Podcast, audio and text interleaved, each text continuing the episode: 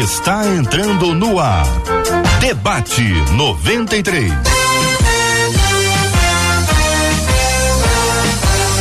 Realização 93 FM. Um oferecimento Pleno News. Notícias de verdade. Apresentação J.R. Vargas. Alô, meu irmão. Alô, minha irmã. Aqui fala J.R. Vargas, estamos de volta, começando aqui mais uma super edição do nosso debate 93 de hoje, nessa segunda-feira, dia 18 de julho de 2022. Que a bênção do Senhor repouse sobre a sua vida, sua casa, sua família, seu trabalho, sobre todos os seus, em nome de Jesus. Muito bem, minha gente, no debate 93 de hoje, nossos convidados especiais, debatedores presentes aqui no nosso estúdio, o reverendo Marco Antônio de Oliveira. Muito bom dia, meu irmão. Seja bem-vindo ao debate 93 de hoje. Obrigado, JR. Bom dia para você e para todos nossos ouvintes. Uma alegria revê-lo e estar nessa casa linda. Obrigado, querido mestre André Luiz. Seja bem-vindo ao debate 93 de hoje, meu irmão. Bom dia, JR. Bom dia aos ouvintes, internautas e aos debatedores. É um prazer. Professor Bernardo Vale, bom ter o senhor conosco aqui no debate 93 de hoje. Bom dia. Bom dia, JR. Bom dia a todos os ouvintes. Prazer é meu estar aqui com vocês. Alegria. A professora Kézia Galo conosco no debate 93 de hoje também. Bom dia, professora. Bom dia, queridos. Bom dia, JR. Que prazer, viu? Privilégio de estar aqui novamente. Alegria nossa no debate 93 de hoje. Marcela Bastos, muito bom dia. Bom dia, JR. Bom dia aos nossos amados debatedores, nossos queridos ouvintes. Começamos uma semana cheios de esperança no nosso Deus e os nossos ouvintes seguem nessa esperança junto com a gente no Facebook, igual o Henrique, a Celita, o Mauro a Bernadette, que já estão dando tchauzinho lá na rádio, lá na página Rádio 93.3 FM é a nossa página no Facebook. Lá no YouTube a gente tem a Sebastiana, a Marta, todo mundo já chegou 93 FM Gospel, já está todo mundo acompanhando. Dá a sua opinião no programa de hoje, claro, WhatsApp sempre aberto 21 96803 8319 21 96803 8319. São 11 horas e 3 minutos na 93 FM. Já está no ar o debate 93 de hoje. Coração, coração, 93 FM. Primícias. E aí, minha gente, o que, que é primícia? Que doutrina é essa, hein, igreja? Já ouvi gente dizer, diz aqui uma de nossas queridas ouvintes, baseado no texto de Ezequiel 44, 30 que entrega uma oferta específica para os pastores. Eu confesso que eu acho estranho demais. Sou dizimista fiel, tenho sido abençoada financeiramente, porém tenho dúvidas a respeito desse tipo de oferta. O que a Bíblia fala sobre primícias? Como definir o que era doutrina para os tempos bíblicos e o que é doutrina para os nossos tempos? Quero dividir inicialmente, queridos debatedores, a essa resposta em duas etapas. A primeira etapa é o que é primícia na Bíblia. Depois, se podemos ou devemos aplicá-la à nossa vida hoje. Reverendo Marco Antônio. JR, bom dia. Que bom estar aqui com vocês e entrar nesse debate, um assunto muito interessante que está em voga em muitas igrejas, né? Para falar sobre primícia, o que é primícia na Bíblia, a gente precisa situar o texto de Ezequiel 4430 que é citado, né? É, se eu demorar demais, por favor, me cutuque ou me corte aí, porque é um assunto complexo, né? Vale destacar que Ezequiel é um sacerdote, profeta, profeta que está na Caldeia, está em exílio, e lá no exílio ele recebe algumas visões. E quando a gente analisa o texto do profeta Ezequiel, dá para dividir em três partes. Uma primeira parte, quando ele faz uma condenação dura a Israel, uma segunda parte aos as, as, as, nações vizinhas e a terceira parte restauração de Israel. E aí a gente vai situá-lo aí próximo à, à, própria restauração de Israel a reconstrução do templo futuro e tudo mais. São promessas futuras. E, e nesse período de promessas futuras Ezequiel faz essa promessa levanta essa questão das primícias. E ao destacar a questão do ressurgimento das primícias Ezequiel na verdade está se reportando à lei mosaica. A um período assim fantástico na vida de Israel, quando Israel vivia na dependência de Deus. E o profeta diz que esse tempo será restaurado. E ele remete então à lei mosaica e aí as primícias se inclui numa das festas celebradas em Israel durante algum tempo, nasce a partir de uma especificação mosaica, né? E no caso específico, a oferta de cereais, primeiros frutos ou os gados ou, ou algo parecido deveria ser trazido ao sacerdote. Quem é o sacerdote? Aí que é uma questão. Quem é esse sacerdote? Esse sacerdote, a princípio, é um levita. E, a princípio, também ele é descendente de Arão, o primeiro sacerdote da onde os, saiu os sacerdotes. É claro que no tempo de Ezequiel, outras famílias levídicas também eh, tiveram acesso ao sacerdote. Então, o sacerdote específico a quem deveria ser levado a oferta mosaica da primícia é o sacerdote da tribo de Levi. Por que sacerdote? Ele não tinha herança. Ele não tinha herança em Israel, dependia única exclusivamente das ofertas do povo. Eu diria isso a princípio para que a gente possa ouvir os colegas e aí encaminhar para uma outra discussão. Mestre André. Primícia é aquilo que vem primeiro e que representa o todo. É, o princípio da primícia você pode perceber até em outras ofertas, né? Na- no dízimo, na própria oferta, no Pentecoste, que é a festa dos primeiros frutos, mas ela era uma oferta separada e também uma festa separada. É, o Novo Testamento toma essa ideia dizendo que Cristo é as primícias dos, dos que dormem, né? E Paulo, falando da relação igreja e, e Israel, né? Vai dizer que se a raiz é santa, os, os ramos também são santos. É, portanto, primícia é isso, essa ideia do que vem primeiro e do que representa o todo, sendo que é, era consagrado o primogênito, por exemplo, a Deus, o primogênito dos animais. Então, essa é a ideia de primícia. Bernardo. É, fica difícil falar de, depois de tanta dissecação, mas a primícia é uma noção do que vem primeiro, não somente o primeiro, mas o melhor. Porque no contexto né, que no bíblico nós entendemos, o primeiro não é somente aquilo que é designado a primeira parte, mas é o melhor do que virá. Então, primícia, essa designação, mas que se tornou uma cultura ah, na Bíblia, numa cultura eh, judaica que gerou uma, uma festa, né? No caso, é, é uma das primeiras festas anuais e depois de 50 dias tem outra festa de primícias. Então, primícias é não somente o ato de retirar o primeiro, mas gerou uma, uma cultura de primícias que vai além de questões financeiras. Por exemplo, o primogênito é uma primícia né, da, da- dos filhos. Ah, tempo como primícia, é, só que a melhor forma de você praticar é com suas com questões eh, materiais, que no caso ele representa uma questão de honra no coração. Então, primícias é aquilo que vem primeiro, é o melhor, ah, é o que você pode ofertar de melhor para alguém e retirar do que você tem. Késia.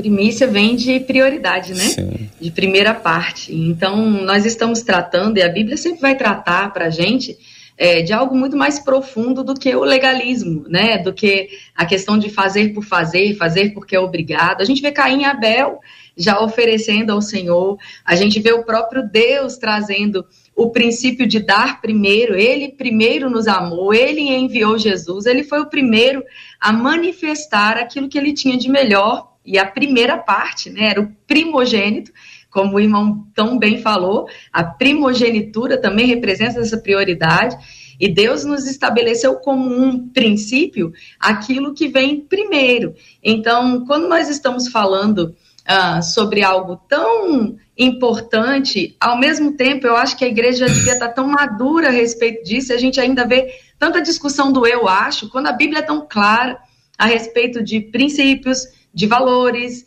de dízimos e ofertas, mesmo na velha aliança e na nova aliança, concordando a respeito dessas questões. É, quando eu costumo dizer que quando a Bíblia é muito clara a respeito do assunto, tanto faz o que a gente acha. A gente tem que ficar com o que ela diz, não é mesmo? Muito bem. Agora a pergunta é: aplicamos isso hoje? É isso aqui que a nossa ouvinte disse? Aí eu faço a mesma pergunta para todos, mas na ordem inversa. Começando com a Késia, Bernardo, André, terminando com o reverendo Marco Antônio. Essa é a aplicação? Levar as primeiras ou as primeiras coisas ou as primícias ou as melhores coisas para os pastores? É essa a aplicação conforme traz a nosso ouvinte esse entendimento? Professora Kézia. O reverendo Marco, ele começou falando sobre a ideia de primícias na velha aliança, né? E a gente precisa ter esse entendimento na nova aliança. As primícias hoje, elas tão, são trazidas de forma do dízimo e também das ofertas, e a gente aí precisava fazer uma outra diferenciação, o que é dízimo e o que é oferta. E eu quero logo trazer algo bem importante.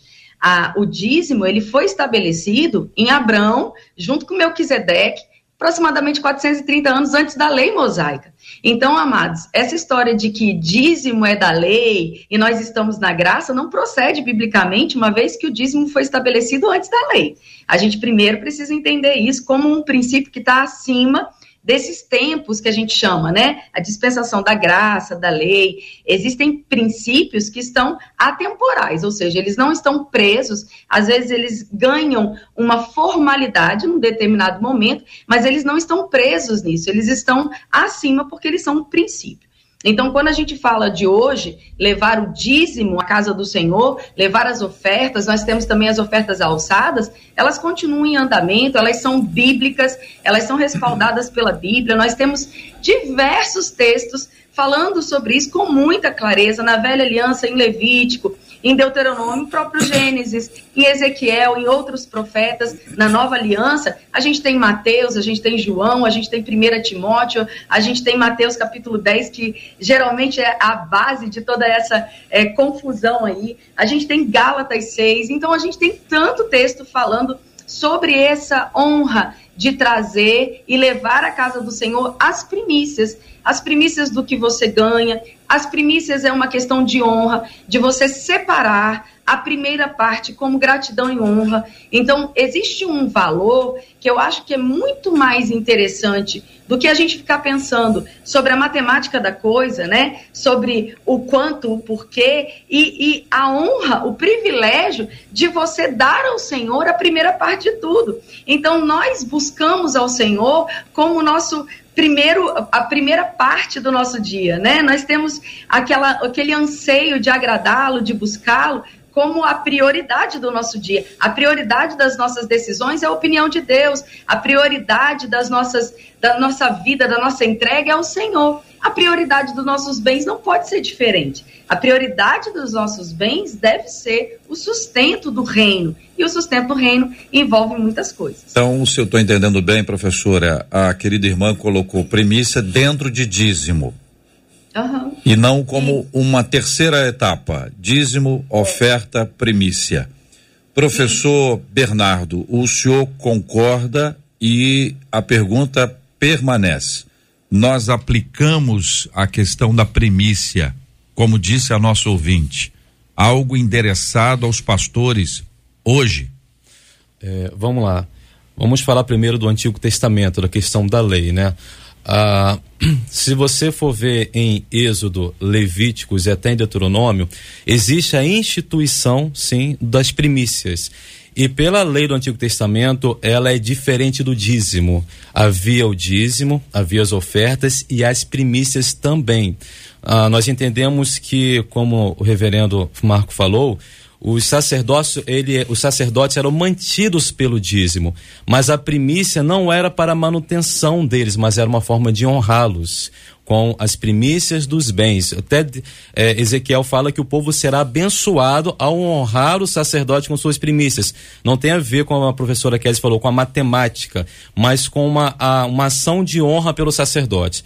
Então, no Antigo Testamento havia institucionalização da primícia como diferente do dízimo, e é uma lei que deveria dar sim aos sacerdotes.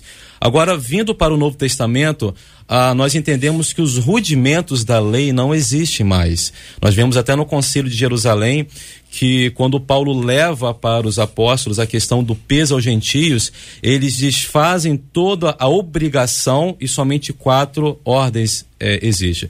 Mas falando assim, parece que nós estamos abolindo a lei, né? Abolindo a prática. Mas acontece o seguinte, o que eu gosto muito de falar, principalmente nas aulas, que não o foco da lei não é a lei. O foco da lei não é a ordenança, mas o princípio que está por detrás da lei. A, a, o mandamento não existe, mas o princípio permanece. E, de fato, o povo no Antigo Testamento, eles entendiam o princípio ao praticar a lei. Mas e hoje, se nós não estamos praticando a lei, será que nós temos compreendido o princípio? Porque a cada lei que, entre aspas, foi abolida, existe um princípio eterno que nós temos que praticar hoje. Então, falando em miúdos, hoje pelo rudimento da lei, nós não temos que praticar as primícias como uma oferta diferente do dízimo. Não há essa obrigatoriedade. Mas espera aí. Ok, não há obrigação de praticar as primícias, mas a primícia ela tem a ver com honra. Será se a honra então foi abolida hoje? Não, a honra existe. Hum. Então eu posso praticar as primícias hoje? Posso, mas não como obrigação, não com aspecto obrigacional. Mas ah, o princípio e a bênção do princípio da honra na primícia alcança nós hoje? É claro que sim. Então, se eu, com coração voluntário, entendo que Deus merece não somente minhas primícias, mas tudo que eu tenho, eu posso honrar a hoje a autoridade representada, que hoje não são sacerdotes, mas a autoridade eclesiástica que nós temos hoje, com as primícias do que eu tenho. Isso vai me dar bênçãos? Sim vai me dar benção, mas a, vai me gerar a benção. Mas a questão é uma questão voluntária. A, a, honra é obrigatória, porque Paulo fala isso. A quem honra, honra. Ele fala um aspecto de obrigação. E como que eu honro? Com atitudes, com palavras, inclusive com bens. Porque Paulo fala que aquele que é responsável pelo ensino da palavra, ele é merecedor de dobrados honorários. Então eu acredito que a primícia entra nesse contexto. Mas eu entendo que Paulo não obriga. Por quê? Porque Paulo entende que nós, como igreja madura, como a professora falou, nós não temos que ficar debatendo valores, se tem ou não tem. Nós temos que agir com coração voluntário, entendendo que eu já sou uma pessoa que eu já entreguei tudo para Deus. Então, o que é entregar uma primícia para uma autoridade? Então, resumindo, a ordem que há no Antigo Testamento não existe hoje da lei, mas o princípio que existe por detrás das primícias é sim algo hoje de coração voluntário incutido no coração cristão. Mestre André Luiz, o senhor concorda com quem? Ou o senhor discorda de quem? Eu vou dizer que eu vou trabalhar uma perspectiva, uma outra perspectiva, não seria concordar ou discordar. É, provavelmente essa ouvinte ela está numa igreja porque ela está fazendo essa pergunta onde há uma cultura de honra e paternalidade, paternidade excessiva, onde se se buscam princípios no Antigo Testamento, na verdade, para o que a Bíblia vai chamar de ganância, excesso e etc. É, o texto de Ezequiel é para os sacerdotes, e uma coisa precisa ficar clara: pastores não são sacerdotes nós como protestantes, não é? apesar que a igreja evangélica brasileira, eu não sei se ela é protestante ainda, mas existe o sacerdócio universal dos cristãos, ou seja, todo crente é sacerdote. Se eu for pegar esse texto de Ezequiel e trabalhar ele numa perspectiva para hoje, eu poderia entregar a oferta para mim mesmo, santificar, honrar a Deus, gastar e estava tudo certo. É, a Bíblia é bem clara em Apocalipse que todos nós somos sacerdotes e também Pedro vai dizer, nação santa, povo adquirido, sacerdócio real. É, sacerdote ali é sacerdote segundo Levi, o nosso sacerdócio é segundo Melquisedeque, porque se o nosso sumo sacerdote é da ordem de Melquisedeque, o sacerdote tem que ser necessariamente da mesma ordem. Portanto, aquilo só funciona exatamente daquela forma específica se alguém for filho de Levi, da família de Abraão, não tiver defeito físico, tiver mais de 25 anos ou 30, dependendo da fase histórica de Israel, e etc, etc, etc. Isso significa que eu não posso honrar os meus pastores? De maneira nenhuma. Isso significa que eu não posso presentear os meus pastores? De maneira nenhuma. Eu tenho um pastor que é, eu amo aquele homem em Cristo Jesus. Então eu não tenho dificuldade nenhuma se eu tiver que dar uma oferta, se eu tiver que dar um presente, se eu tiver que dar. Agora, é preciso tomar cuidado com determinadas lideranças que ficam pegando esse texto e trabalhando a ideia de uma obrigatoriedade, ou quando não trabalha obrigatoriedade, é voluntário, mas é aquele discurso meio indireto, onde se você não participa daquilo, você é menos espiritual, você não é tão generoso, você é tido como avarento. É, então é, é, dessa forma que eu, que eu penso isso aí. Marco Antônio. A JR, uma boa pregação, pregação bíblica, seguindo a tradição protestante, ela tem pelo menos dois processos. O primeiro processo é a análise bíblica. Que a gente vai chamar de exegese. É, cada texto está preso a um contexto, isso é essencial de ser destacado, principalmente nesse momento onde a igreja evangélica inventa doutrinas uma atrás da outra, e essa é uma, uma, uma, uma um vento dessa questão das premissas, do judaizante, do, do, da, das tendências judaizantes no, no modelo de ser da igreja evangélica. Então você precisa fazer análise do texto bíblico. E aí o segundo aplicação, que é o salto hermenêutico, a aplicação para hoje. O grande problema é quando a gente deixa de lado a análise do texto bíblico e faz esse salto, e esse salto sem paraquedas, ou com vários paraquedas furados, e aí você cai em vários lugares você faz várias aplicações que não têm fundamentação bíblica. Quando a gente analisa o texto bíblico, o texto bíblico é claro, e se refere a um momento específico de Israel, um sacerdócio instituído, coisa que não existe mais para nós. Então, a fé das primícias existia. Era diferente do dízimo? Sem dúvida nenhuma. Mas Israel está num contexto agropastoril, onde o sacerdote pertencia a uma tribo que não recebeu herança em Israel. Estou falando de israelita. Ele não recebeu herança na divisão, vivia das ofertas, vivia do templo. Posteriormente, a questão da primícia, em algum momento, vai se embolar com a ideia de dízimo, porque ela vai deixar de ser praticado. Israel, é, Ezequiel está suscitando um retorno a uma prática que foi esquecida. Tem esse detalhe. Como uma, uma época de ouro para Israel, mais específico para o sacerdote. Os pastores não são sacerdotes, especificamente como eh, o Antigo Testamento. Ah, o grande problema é que, querer honrar o pastor, e eu sou pastor, é querendo colocá-lo como ser acima dos outros. Não, nós somos membros do corpo de Cristo, da grande família de Cristo, fomos chamados e vocacionados para uma função específica pastoral, mas não somos diferentes dos outros membros do corpo de Cristo. Isso é essencial. Ah, claro que o princípio da honra sempre deve existir, eu devo honrar a Deus. Agora, lembrando, a primícia é trabalha a questão do princípio da honra para honrar a Deus através da vida do sacerdote. Essa aplicação no dia a dia, como algumas igrejas exigem, como essencial para você ser abençoado, primeiro tira Deus de foco, né? Então é meu ato que vai fazer Deus me abençoar. Ela é equivocada. É, é, é, você não deve levar o primeiro fruto para o seu pastor como uma regra. A não ser que Deus tocou. No, no, no Antigo Testamento era comum. Você fez um pão lá na sua casa. O sacerdote ele não trabalhava fora, só no templo. O primeiro pão é a primeira massa, como está lá em Levítico, entrega ao sacerdote. Algumas irmãs do interior é comum. Eu faço muitas visitas pastorais. Então é comum uma irmã, e tem um corpo, um corpo de rebanho eh, de pessoas idosas. Elas guardam esse carinho, pastor, eu fiz esse bolo, eu quero que o senhor coma o primeiro pedaço. Um processo de honra não está me colocando acima, mas uma questão de honrar o sacerdote, porque é um sacerdote profeta que não tem uma casa única, anda uh, o país inteiro, então quero honrá-lo, uhum. nesse sentido. Mas como uma regra, como algo essencial, não, ela não tem aplicabilidade no Novo Testamento. Tudo bem, a conclusão que eu chego aqui, tendo ouvido vocês quatro, é que a primícia é, é é um princípio que ali está, Ezequiel está trazendo de volta alguma coisa que já aconteceu, mas que não se aplica à nossa realidade hoje.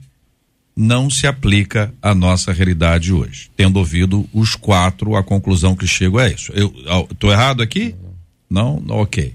Muito bem. Sim, Kézia. Só queria fazer um adendo pois a respeito não, disso. Eu acho que não se aplica na legalidade que existia, Sim. né? Não no princípio. O princípio de trazer a melhor parte é tão interessante é, como que as pessoas. Eu estou vendo o chat aqui, né? Os pois é, comentários. É, professora é Kézia, só para só, só para poder. A gente vai entrar na questão de dízimo daqui a pouquinho. Claro. Mas só para poder explicitar, explicitar o seguinte: é, o aspecto que, que envolve aqui é a primícia aspecto conceitual, Entendeu? Né? A primícia, porque não, é. Eu vou concluir. É só, e aí o, o, o, o, professor Bernardo falou sobre a questão de honrar.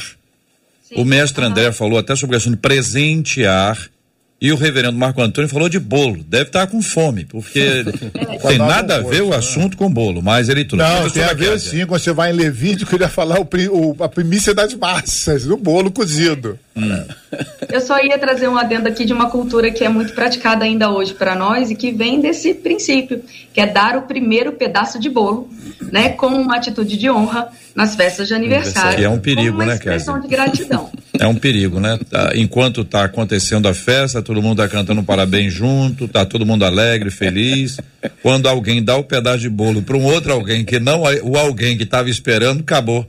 Cisão no grupo. É Dividiu. Muito bem, são 11 horas e 25 minutos. Ah, dentro desse assunto, nós temos hoje o privilégio de responder aos nossos ouvintes sobre questões que envolvem dízimo e também que envolvem ofertas que é que são as chuvas de perguntas dos nossos ouvintes quando esse assunto entrou. E vamos aproveitar porque quando tratamos esse assunto aqui, alguns ouvintes, não são muitos, dizem: "Ah, também, né, os pastores estão defendendo o seu. Por isso que eles estão aí dando apoio. E hoje nós temos três professores e um pastor. Então nós vamos ouvir os professores e o pastor sobre esse assunto, porque os quatro que aqui estão, minha gente, tratam do assunto à luz da Bíblia.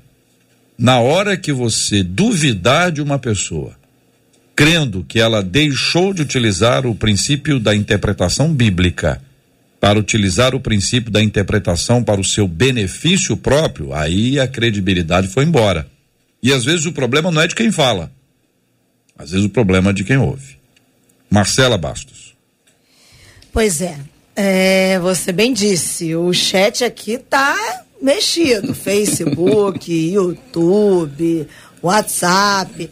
Eu vou separar algumas coisas que primeiro eu separei aqui sobre primícia. O Henrique, por exemplo, disse assim: primícias são os primeiros frutos e entendo como sendo os dízimos dos nossos dias. A Cristina no YouTube disse assim: dízimo é primícia, para mim. Oferta é semente. A Denise no Face disse assim: eu sou adepta da primícia. Cada vez que eu oferto a Deus, a primícia seja de louvor, temor, adoração ou oferta, eu estou reconhecendo a suprema autoridade de Deus. Fabiano disse assim: Eu sou dizimista. Acredito que as primícias estão na liberalidade do meu coração. Não é por uma imposição maliciosa vindo de um terceiro. No WhatsApp, o Francisco disse assim: esse assunto é muito interessante. Ao meu ver, o melhor exemplo para falar de primícia é a viúva de Sarepta, quando fez o bolo primeiro e entregou a primícia para dar ao, ao profeta, mesmo sem saber como ela faria após dar primeiro ao profeta. E aí, JR, fora isso, as N perguntas que você enumerou de gente perguntando, dizendo, outros afirmando que dízimo não é para o nosso tempo, que há toda aquela questão de que pastores estão legislando em causa própria e assim segue. Senhores debatedores, nós temos agora uma oportunidade preciosa de tratarmos a respeito do dízimo e depois da oferta. Vamos fazer por parte, que a gente vai explicando bonitinho quem sabe seja uma oportunidade libertadora para quem está acompanhando a gente. Mestre André, eu começo agora ouvindo o senhor sobre esse assunto. Nós vamos explicar para o nosso ouvinte a importância do dízimo, o que, que significa isso. É uma, é uma questão de obrigação nossa, não é obrigação. Existem comunidades, o senhor bem sabe, os ouvintes também, que tem uma lista dos que são dizimistas e, obviamente, dos que não são alguns expõem essa lista para que toda a comunidade possa ver.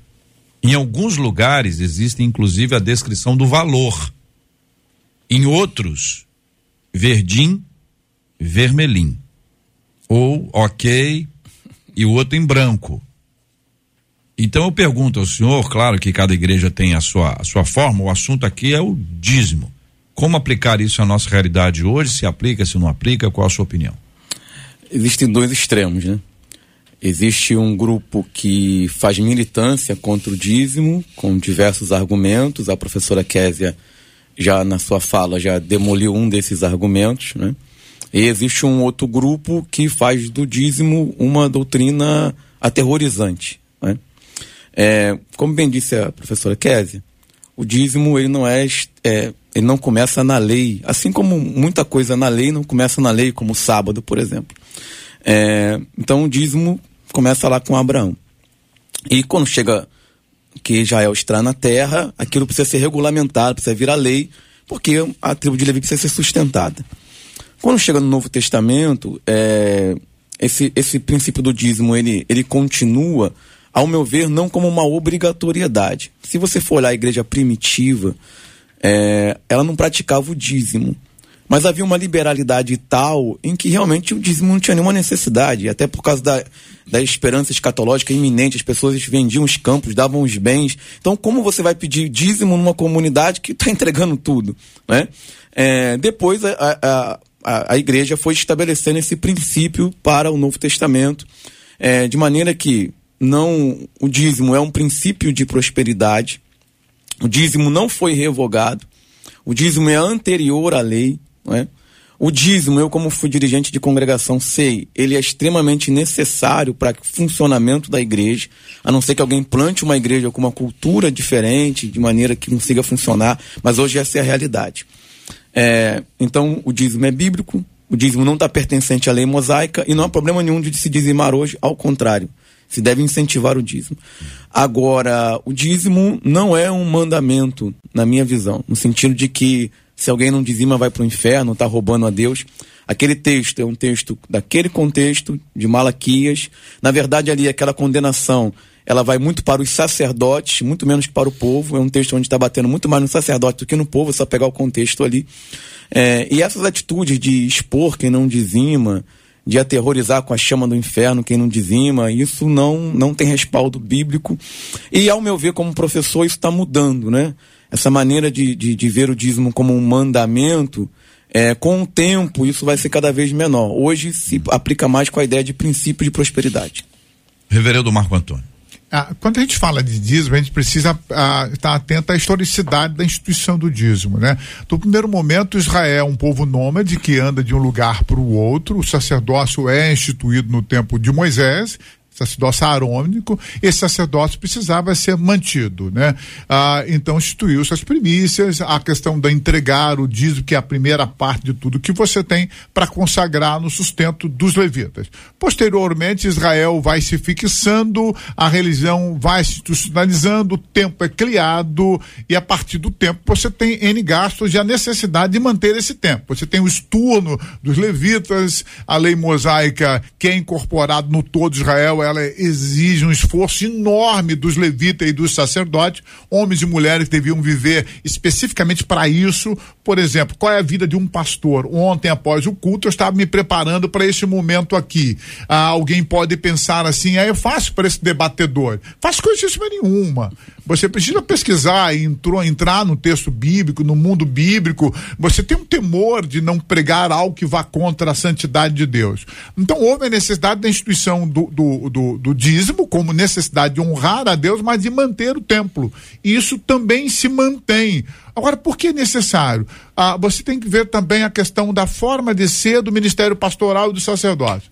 O ministério pastoral itinerante, hoje mudou-se muito, né? Mas no princípio, pastores itinerantes que não tinham uma casa própria, um local próprio, essa ideia do profeta que é levado pelo vento, é alguém que está à mercê da igreja um exemplo claro, a minha vida, eu sou um pastor itinerante. Eu não escolho o local onde estar durante 37 anos. Não sei onde estarei amanhã, não me preocupo onde estarei daqui um, um ano, daqui a cinco anos. É, é como um levado pelo vento para onde Deus nos colocar e a igreja assim precisar. Pode ser na favela, pode ser uma catedral, você sabe que eu já fui pastor de catedral. E, e, então vivo pela obra e para a obra eu não tenho esse privilégio de algumas pessoas de ficar para sempre num local e ali ter a sua própria profissão. Não. O vento soprou e disse: Marco, você vai para tal lugar. Eu arrumo minhas coisas e vou, crendo de que Deus vai me sustentar. E já estou isso há 35 anos. Então, o dízimo também serve para manter os pastores, os sacerdotes, os profetas, manter a igreja. Agora, ele funciona a partir do princípio de honrar a Deus e de gratidão. Eu sou dizimista de tudo que eu recebo. Porque eu sou grato a Deus pelo que ele fez na minha vida. Professora Késia. Eu acho interessante a gente citar alguns textos aqui, né, para respaldar o que a gente está dizendo a respeito desses valores. Um muito interessante é Jesus falando sobre isso, porque aí a gente fica sem contra-argumento quando Jesus está dizendo, não é mesmo? Em Mateus 23, ele está dentro dessa mesma discussão para a gente ver que isso não é de hoje, né? E essas dúvidas não são novas, não são novidades. Jesus já enfrentava elas, Jesus já era tratado com hostilidade por conta de algumas opiniões, alguns princípios que ele praticava.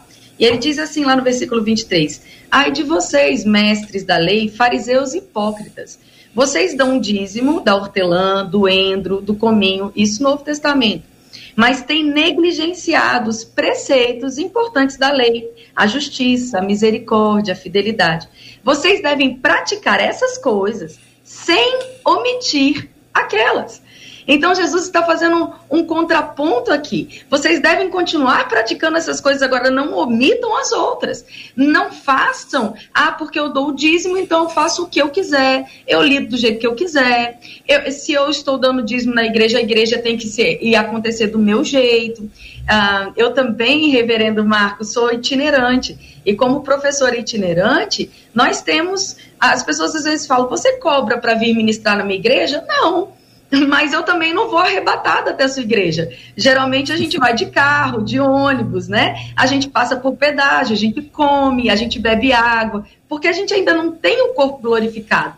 Então, para fazer isso, para beber água, para ir até a igreja que a gente vai ministrar, para comer, para pagar a roupa que a gente está vestido, a gente ainda precisa ser abençoado de alguma forma, né? A gente precisa ser é, é, sustentado de alguma forma. Existem muitas. Biblicamente, existem também algumas opções. O que a gente precisa, na minha opinião, né, humilde opinião, voltar aqui a entender é o que eu estava tentando dizer antes. Não se trata, e a discussão não deveria ser lei, graça, obrigação ou não obrigação. É uma questão de princípio, de coração. É uma questão de o que você tem no seu coração é, é, a referência aqui é a atitude de honra. E honra não tem tempo. Honra é atemporal. Honra é algo que você estabelece na sua vida. Eu não tenho dificuldade nenhuma de honrar aqueles que têm tanto me abençoado. Com a primícia, com o que eu tenho, com o que eu posso. Né? Não, a gente não está falando de valor monetário, a gente não está falando de cifrão, a gente está falando de uma atitude, a gente está falando de uma resposta de adoração, de comprometimento, de gratidão, de entendimento. Então, quando a gente está falando e leva, né, e, e, tem essa tendência mesmo de levar esse choque de é lei, não é lei, é graça, não é graça, a gente às vezes fica tão focado nisso que perde a pergunta correta. Por que, que as pessoas estão com tanta dificuldade de honrar? Por que, que as pessoas têm tanta dificuldade de, de contribuir com algo tão precioso como a expansão do reino? Por que, que as pessoas têm tanta dificuldade de honrar aqueles que têm ministrado a palavra com conselhos e, e éticas tão preciosas que têm salvado a sua vida? Por que, que as pessoas têm tanta dificuldade ainda de agradecer, de reconhecer, de voltar para agradecer? Perceba, a gente pode falar dos leprosos, a gente pode falar dos fariseus, a gente pode falar da lei, da graça, a gente pode falar de uma denominação, de outra e de outra. Não se trata disso, se trata do coração do homem. Alguns vão receber e nunca vão ser gratos. E gratidão é um princípio de honra. É algo que faz a diferença nesse caminho que a gente está caminhando. Professor Bernardo. É, ficar por último nessa mesa é complicado, né? A gente vai buscar fundamentos, mas quase todos foram usados. Eu tinha exatamente separado o texto de Mateus 23, 23, que Jesus ele endossa sim a instituição do dízimo no Novo Testamento. Mas alguns ouvintes podem até dizer, até como alguém já me é, já defendeu a mim, dizendo que Jesus vivia no tempo da lei até a sua morte. Mas, Bernardo, Jesus, quando falou, estava no tempo da lei. Só após a morte dele que ele trouxe a nova aliança. Ah, Jesus ele poderia estar vivendo no tempo da lei, mas ele era a própria graça. Então, tudo que ele fazia antes da sua morte, na verdade, ele já fazia no tempo da graça, porque ele é o exemplo da igreja hoje. Então, nós, como igreja, nós temos que viver como Jesus viveu, embora no tempo da, da lei. Mas vamos lá à questão do dízimo. Quando a gente fala dízimo, a primeira coisa que vem na cabeça é dinheiro, cifras. Eu sei que você ouvinte quer ouvir isso. Ah, a questão é seguinte: Jesus ele utilizou vários ensinos referentes ao dinheiro. Nós entendemos que Jesus utilizou ainda mais em quantidade a palavra dinheiro do que oração, por exemplo, na Bíblia. Mas por que Jesus fala tanto de dinheiro? Porque dinheiro é importante? Para ele não, mas ele entende que no coração do homem dinheiro tem um valor muito grande, tanto para o mal é agora que eu vou falar quanto para o bem. Alguém que sabe utilizar os seus recursos de forma correta, bem motivada, ele entende que ele tem uma compreensão muito boa da graça de Deus. Então, a como que eu posso externalizar minha compreensão de amor e da graça por meio de atitudes, e uma delas principais é o dinheiro. O problema é que existem lobos e abusadores que utilizam de princípios para o seu próprio benefício. E o rebanho, quando eles enxergam isso, eles colocam todo a a todas as autoridades, pastores, achando que todos eles são abusadores. O problema é se eu tenho uma minoria que utiliza é, de princípios bíblicos para seu benefício próprio, ele está colocando no coração da, da igreja que aquilo não é bom, aquilo não é, bene, não é benéfico. O próprio Paulo falava isso, que quando eu sair entre vós virão os lobos. Então, a questão do dízimo, agora vamos falar, é obrigatório ou não? É, quando a gente fala de dinheiro, salário, as pessoas acham que Deus ele quer 10% da minha renda. Não, não, não. Deus ele quer tudo, porque ele me, me salvou por inteiro. Então, tudo que é meu é dele, é completo. Então, Deus não quer 10% do que você recebe, 100% já é dele. A questão se 100% é dele, por que, que ele requer 10%? Não, a questão é o seguinte: se 100% é dele, quando eu utilizo, eu dou o dízimo à igreja os 90% vem para mim, aqueles 90%, 90% é dele também, porque quando eu pago a escola do meu filho, eu estou pagando a escola de alguém que é dele, porque o meu filho não é meu filho, é dele. Quando eu pago o aluguel da minha casa, quando eu uso meu carro, na verdade é dele. A minha casa é dele, meu carro é dele. Então eu estou administrando bens que ele me deu nas minhas mãos. Mas eu vejo o seguinte: a questão do dízimo, quando eu separo 10% do que eu tenho para dar à igreja, eu digo o seguinte: todo 100% da minha vida, dos meus recursos é dele, mas 10% eu vou dar a uma instituição que tem por fundamento alcançar pessoas. Então eu estou financiando uma instituição. Então, nessa questão, não é que uma obrigatoriedade, mas eu tenho uma questão de logística, de funcionalidade que eu estou dando. 10% é para a instituição, que eles, através do 10% que eu tenho, ele vai é, trabalhar para alcançar vidas, manter o reino. Então, eu estou financiando, estou dando na mão de alguém para financiar essa obra. Muito bem. Vou trazer dois elementos aqui para ouvi-los antes de falarmos objetivamente sobre a questão de oferta. A primeira delas é a questão do corpo. A igreja, enquanto corpo de Cristo, cujo cabeça é Cristo, mas nós somos membros desse corpo, somos diferentes, temos características diferentes, mas estamos ali sustentando esta obra como corpo. Todo mundo é parte desse sustento. Agora, pode ser que aí a gente pega Paulo escrevendo a Timóteo sobre o amor ao, ao dinheiro, que talvez a dificuldade não seja a compreensão do dízimo, nem da sua importância e relevância para a sustentação da obra e da casa de Deus. O perigo para muita gente pode ser o amor ao dinheiro.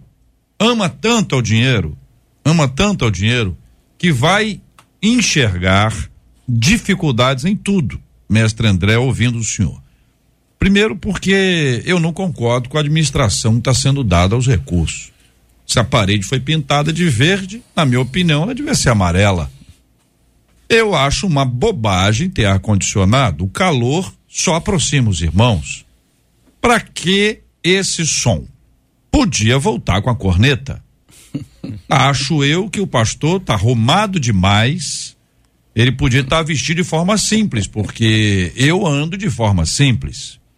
Acredito que esta programação é um é jogar dinheiro fora, porque eu discordo plenamente dela. Estou dando só alguns argumentos, o senhor entendeu, que algumas pessoas usam para dizer que não vão colocar ali, mas vou dizer mais uma para o senhor. Melhor é pegar esse dinheiro e ajudar os pobres. Eu conheço uma pessoa que está precisando, em vez de eu dar o dinheiro na igreja, eu dou dinheiro para essa pessoa. Por quê? Porque a igreja está fazendo tudo errado em vez de dar lá o auxílio às pessoas, está lá auxiliando o pastor naturalmente. Olha o carro dele. Olha o carro do pastor. Então, querido mestre André, pedindo ao senhor que nos ajude. A dificuldade, talvez, e aí a criação de diversos argumentos como esses e outros 557, tenha menos a ver com, com isso, tudo que eu acabei de falar, e mais a ver com o amor ao dinheiro. É uma preocupação. O que, que o senhor acha? Se alguém coloca no coração não fazer alguma coisa, por mais que você argumente, ele não quer ouvir. Ele já decidiu que o dinheiro é dele e ele faz o que ele quer. Né? É, a Bíblia é bem clara que não se pode servir a Deus e a mamon e que a avareza é pecado. Porque na igreja a gente dá muito peso a alguns pecados e outros pecados é como se não fosse pecado, né? Por exemplo, gula, avareza e outros pecados a gente é, maximiza e outros minimiza. Mas o nome disso é, é pecado, é iniquidade. A ideia de administrar o dízimo, ela não tem sentido, porque se você quer administrar, você não está dando. Né? Ah, eu não confio no meu pastor, então você está fazendo o que aí, querido? Esse discurso tá, tá estranho, né? Porque se eu não confio, eu saio. Agora, você vai, não tem lugar nenhum que você confie. É, aí, é, você é preciso entender que toda religião ela, ela tem um, um, uma liderança, ela tem pessoas. E, o professor falou de financiamento. Tudo aquilo que você acha necessário e ama, você financia. Você precisa colocar dinheiro na sua família, na sua educação e na sua vida espiritual. Não existe espiritualidade que funcione sem dinheiro. Pode pegar qualquer religião, o dinheiro vai estar tá funcionando ali. O, o, o, dinheiro hoje, ou outras formas que eram antigamente, né? A questão monetária vai estar tá, vai tá funcionando ali. É, você não tem que concordar ou não com a administração do dízimo. Essa, essa é uma, uma competência da liderança da igreja. Tá? É, sobre o pastor estar tá bem arrumado, tá de carro novo, tá de carro velho, etc, etc. As pessoas, tem muita gente tem dificuldade, JR, porque ela acha que não é bíblico ou não é correto pastores receberem oferta e ficam ouvindo muita coisa. Cuidado com o Facebook, com a internet, tem muita bobagem por aí sendo disseminada. É, é, é natural, não só na fé cristã, mas como foi no judaísmo e outras religiões, o sacerdote viver da fé, quem é do altar come do altar, é, Paulo disse isso, a, a, porção dobrada, o salário dobrado. Isso é natural. Se alguém vive do evangelho, ele precisa comer do evangelho. Ah, mas, poxa, lá está escrito que mandou os apóstolos e disse que não era para levar ouro nem prata. Aí a pessoa lê e acha que Jesus está dizendo para ele, não ele não pegar a prata e o ouro do outro. Não, Jesus está dizendo para eles não levarem. Não leva nada porque eu vou te sustentar. E eu não vou te sustentar porque vai cair do céu, porque você vai comer e vai beber na casa de quem vai te receber. Então você tem duas coisas. Ou você é mal instruído, ou realmente você tem dureza de coração. Aí precisa de arrependimento, hum. colocar a vida financeira no altar, pedir Deus, me dá graça. E realmente é liberalidade, né? Boa coisa, melhor coisa é dar do que receber. Boa medida, recalcada, sacudida, transbordante. Ou se crê ou se não crê. Se você não crê que Deus pode suprir tua vida financeira, como é que você vai crer que ele vai perdoar teus pecados? Professor Ber Bernardo, é, agora a questão das ofertas. Vou começar pelo senhor, tá bom? Uhum. Ok.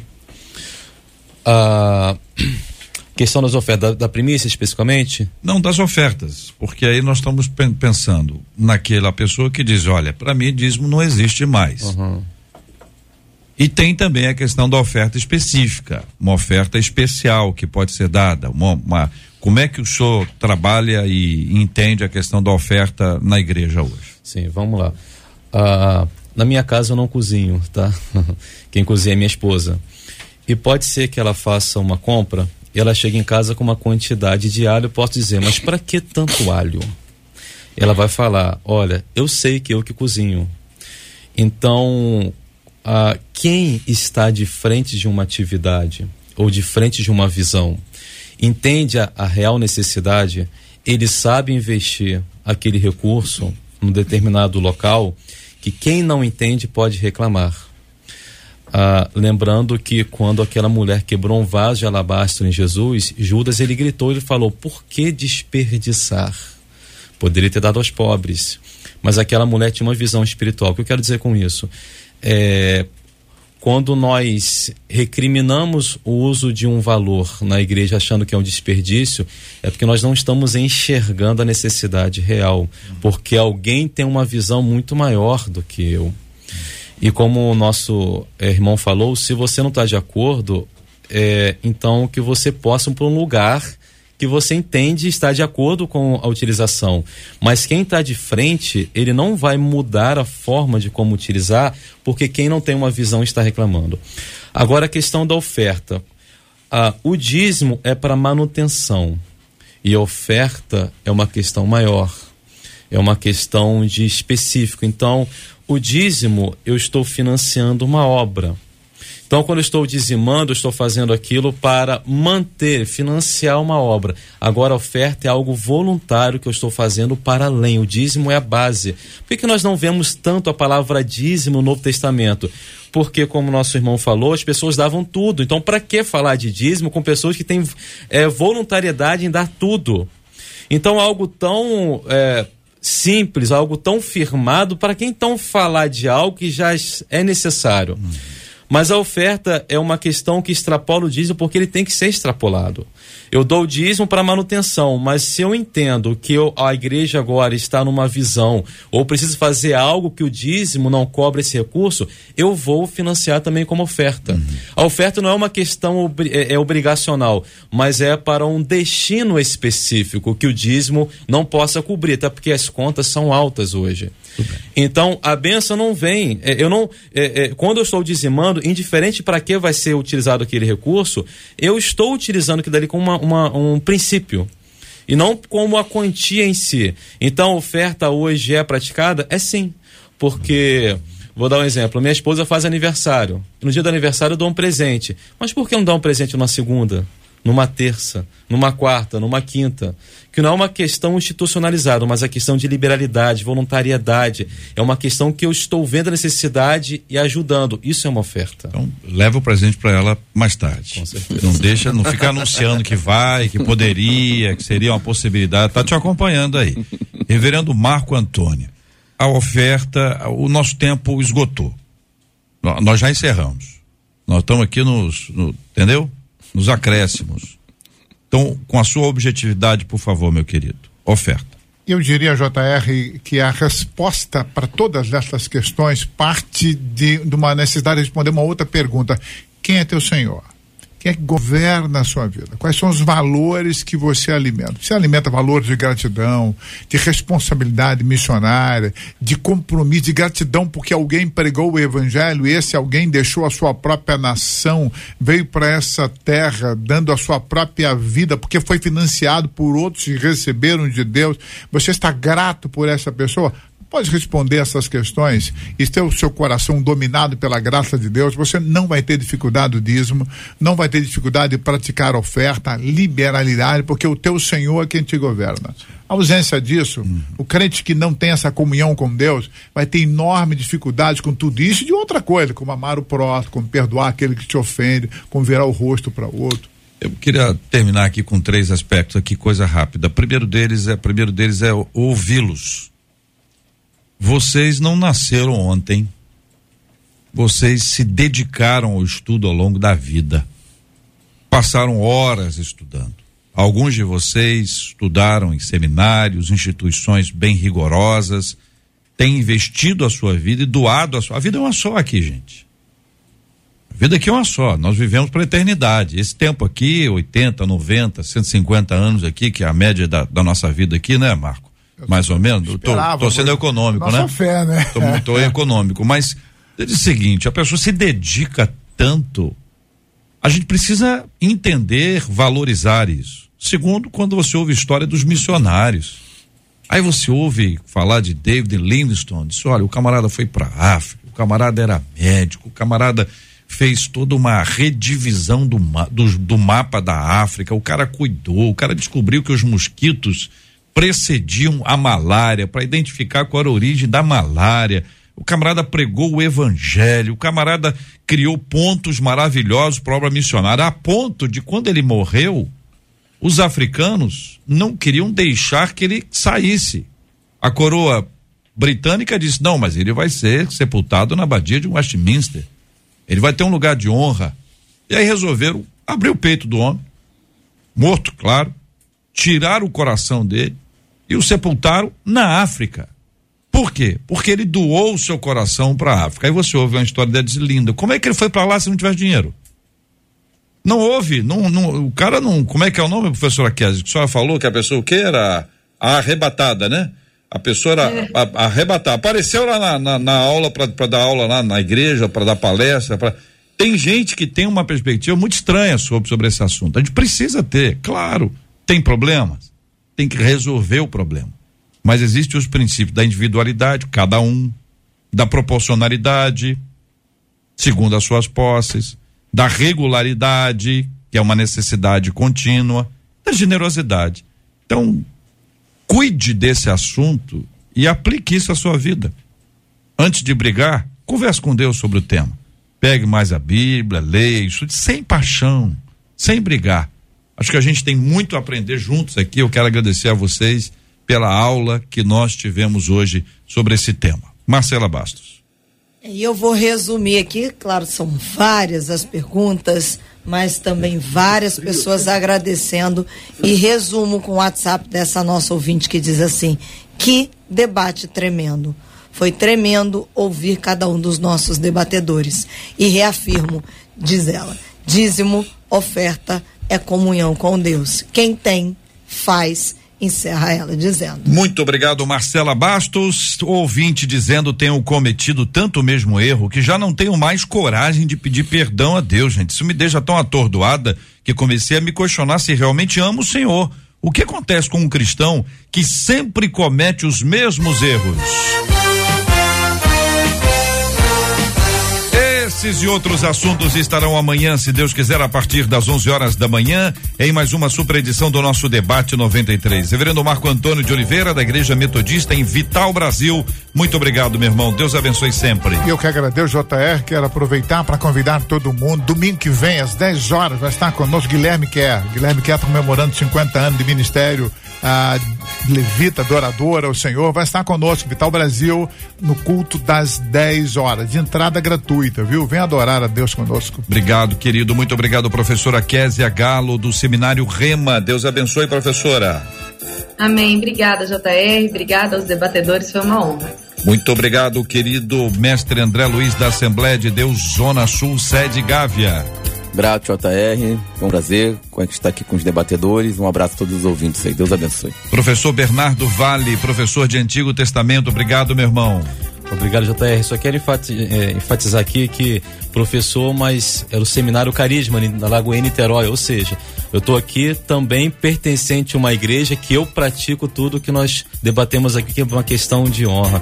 Obrigado a quem acreditou em mim e porque eu estou aqui. Obrigado, querido. Muito obrigado. Vamos orar juntos, queridos companheiros.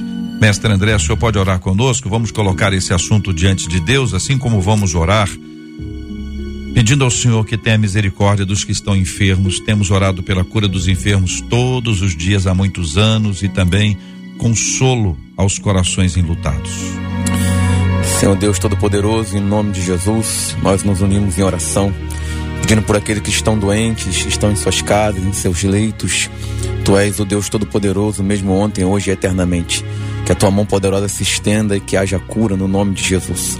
Aqueles que estão enlutados, tristes porque perderam seus entes queridos, ô Espírito Santo, teu nome também é consolador.